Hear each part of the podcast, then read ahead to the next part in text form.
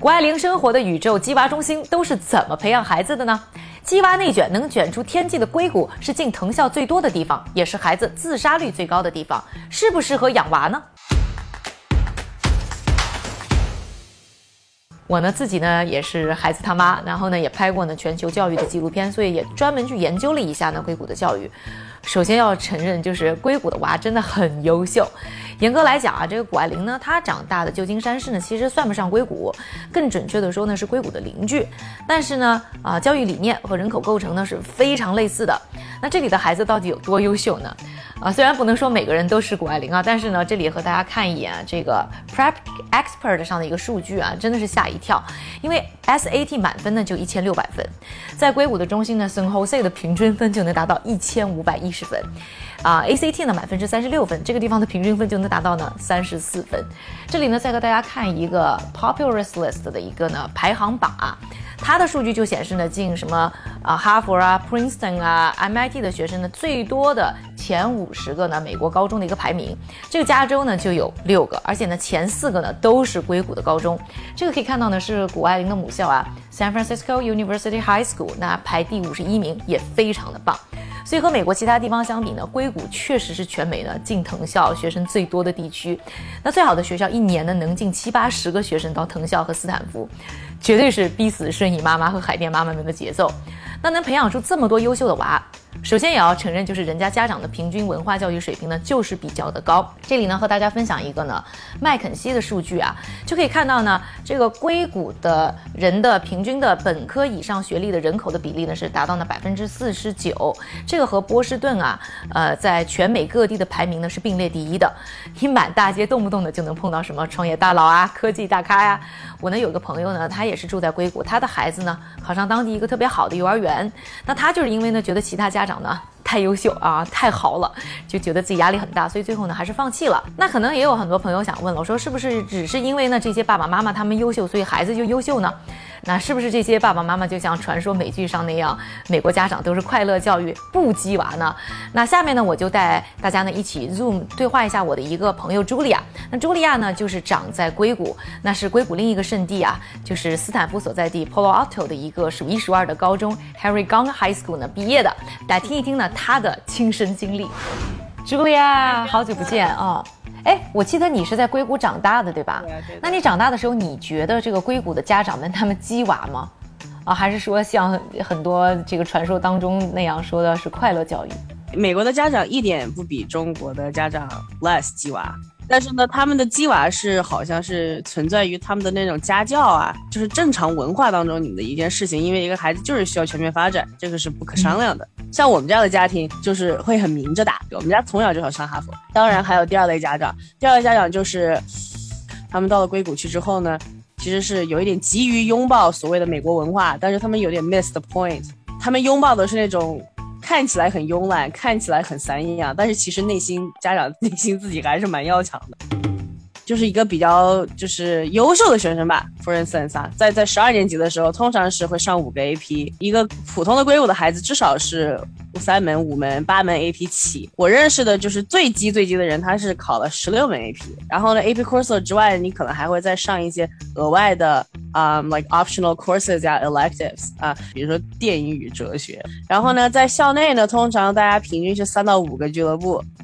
然后三到五个俱乐部里面，你做到了可能十二十十二年级的时候，你至少得是两个俱乐部的主席，或者一个俱乐部的创始人。然后你是俱乐部的主席，有的时候你要早到，比如七点钟，比如我经常上学的时候七点钟到，然后五点钟走。然后通常五点钟结束之后呢，很多的孩子们他们是有，比如说有些人要去 Stanford 去做实验。啊，有些人他他自己，比如说我，我有创业公司，我之后要去跟团队一块儿去 meet up，我要去见投资人之类的。然后呢，还有就是就是会有 part time jobs，right？然后还有很多人会用他的放学的时间都会去准备，比如说啊很 serious 的 competitive teams，right？这个就包括你的所有的体育啊，所有的艺术啊。所以呢，就是按照你自己的课外活动的排列的话，呃，他基本上每天回到家至少是十点。十一点的样子，然后洗洗睡。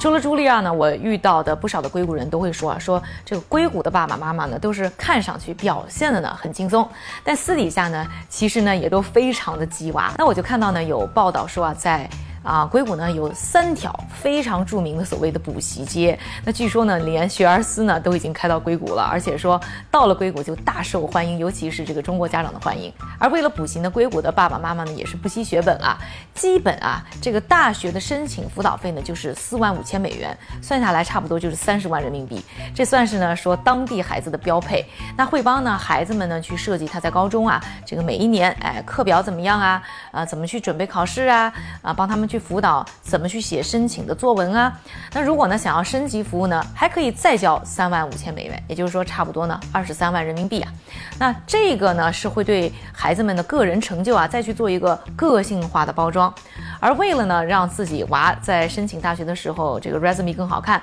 很多的爸爸妈妈呢都会想各种的办法把孩子呢塞进自己的啊或者是朋友的公司啊啊或者实验室里面啊去打个工或者去做实习，不管呢到底自己的娃呢只是在那里呢买个咖啡洗洗十几瓶，还是真的说参与到企业的工作去搞科研了，放在简历上呢就算是有了孩子呢啊工作或者说科研的经历。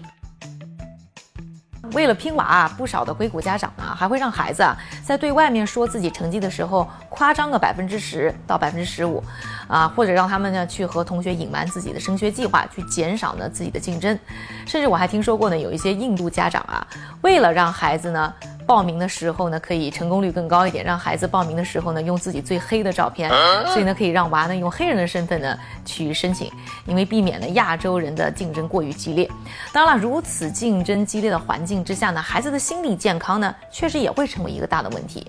那我的朋友茱莉亚呢，她毕业的这个刚 High School 呢，一直啊。这个各界最大的槽点呢，就是自杀率极高，那是美国呢平均水平的四到五倍。那在零九年的时候啊，有七个月的时间，有连续四个孩子呢是出现自杀，那就是因为呢孩子们学业的压力呢太大了。哎，那我也看了，说你们高中啊特别优秀，但是也有报道在说你们高中的自杀率特别高，高出美国平均水平好几倍。你觉得那里的孩子为什么压力这么大？我们学校是整个。呃，美国历史上好像是自杀率最高的，因为高中是一个很脆弱的，对于孩子来讲很脆弱的一个心理的一个阶段嘛，拼的不只是学习嘛，嗯哼，啊，除了学习，他还得拼，还得拼社会活动啊，甚至还得拼你就是搞社会关系，这些都都得拼，嗯，所以所以你是二十四小时就无法无无无休止，然后不不就是都停不下来的那种状态，所以在在在硅谷上高中的时候压力确实很大，因为你。很辛苦，但你也没有跟任何人，你也跟不了任何人说，因为大家平时都会是以一种，Oh I didn't study，要你 study 了，那你很不酷的那种状态去 socialize。对，所以高中那边高中确实是你你大家都明明知道所有人都那么拼命，但是明明你还得就是告诉人你从来不拼命。对，所以就其实是这个，就像是。成年人的拧巴乘以十，然后呢，你就不知道谁是你真朋友，谁是你假朋友，你不知道谁接近你，是因为他要知道你早申请哪个学校，就是真的会很阴到那个程度上去。就我真的会有朋友跟我说，就是，就我真的，我真的 literally 有过一个假朋友，就是那段时间靠近我，就是想知道我早录取哪儿，然后呢，他就知道我早就是早申请哪儿之后，他就调整他自己早申请的战略。能像硅谷那样呢，让自己的孩子和一群非常优秀的人一起长大，而且在一个不攀比、吃穿，而是崇尚学习、崇尚科学、科技创新的氛围里啊，去被熏陶。我觉得对于孩子的成长，特别是长大以后去适应未来环境是非常有好处的。当然了，也有很多的家长会因为呢当地的压力太大了，而且生活成本也太高了，就搬出了硅谷。那到底要不要鸡娃？要不要像硅谷鸡娃那样去鸡娃？我觉得呢，还是要看看这个是不是适合我们自己孩子的兴趣和个性。谷爱凌呢，全世界只有一个，而我们的孩子和她一样，其实每一个也都是独一无二的。那除了学业，他们的心理健康，应该说对于我们来说是同样重要的。所以选择最适合他们的，其实才是对他们最好的。不知道你是怎么看待的？硅谷鸡娃的，那欢迎在评论区呢给我留言。